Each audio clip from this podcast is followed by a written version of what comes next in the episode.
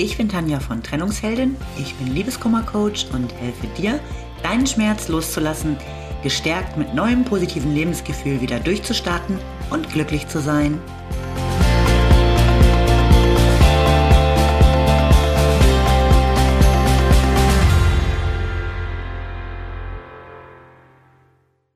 Hallo, schön, dass du wieder da bist.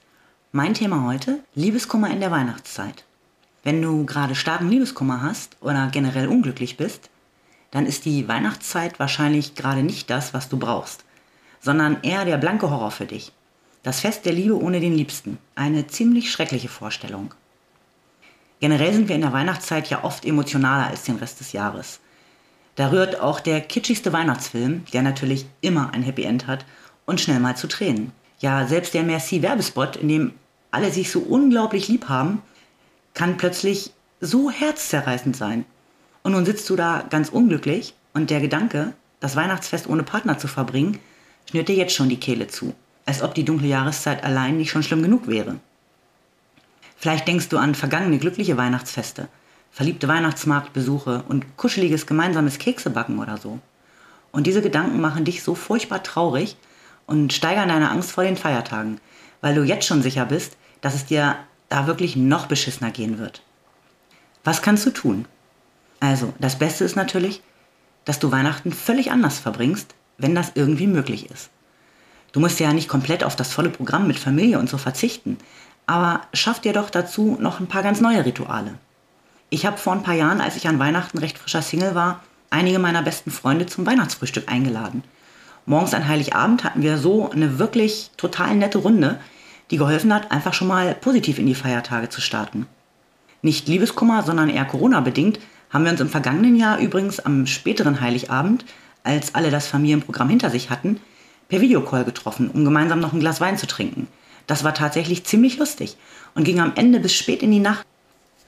Falls du wirklich gar nicht weißt, was du an den Feiertagen tun sollst und keine familiären Verpflichtungen hast, könntest du auch mal schauen, was es in deiner Stadt an gemeinnützigen Einrichtungen gibt, die an Weihnachten tätig sind Oft gibt es Weihnachtsessen für Bedürftige. Dort könntest du beispielsweise deine Hilfe anbieten. Gut fürs Karma und auch für deine Stimmung. Anderen zu helfen ist immer ein total schönes, positives Gefühl und drückt manchmal auch das vermeintlich große eigene Leid wieder in ein erträglicheres Licht. Vielleicht hast du auch gar keine Lust auf Gesellschaft. Dann machst dir alleine so richtig gemütlich. Koch dir was Gutes und lass dir ein Weihnachtsmenü liefern. Gönn dir selbst ein richtig tolles Geschenk. Du musst ja keinen Partner beschenken. Also nimm das dadurch gesparte Geld und beschenk dich selbst. Auch in der Vorweihnachtszeit kannst du dafür sorgen, dass deine Stimmung besser wird. Lade ein paar Freundinnen zu dir ein und macht euch einen richtig coolen Mädelsabend. Ich mache das übrigens recht regelmäßig. Zum einen, weil es total lustig ist und zum anderen, weil es immer eine echte Inspiration für meinen Podcast ist. Vor ein paar Wochen hatte ich knapp 15 Mädels hier und es war ein richtig toller Abend.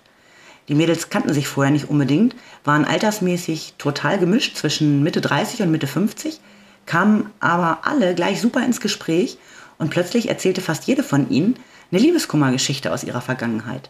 Und da waren echt harte Stories dabei.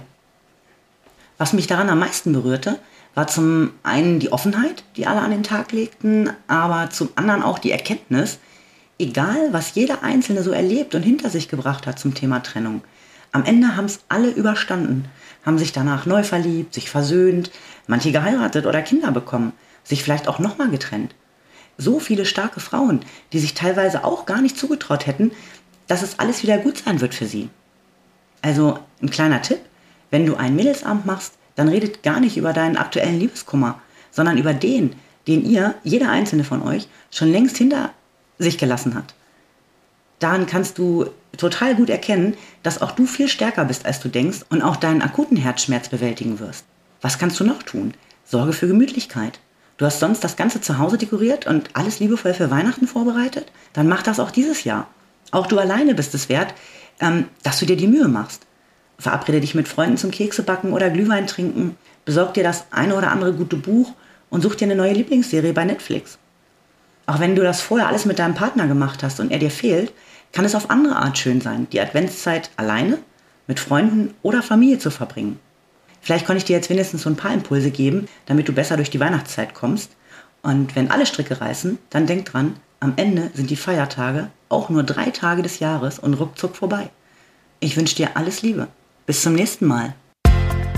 Lieben Dank fürs Zuhören. Du findest mich auch bei Instagram und Facebook oder auf meiner Website unter www.trennungsheldin.net. Alle Infos dazu findest du in den Show Notes.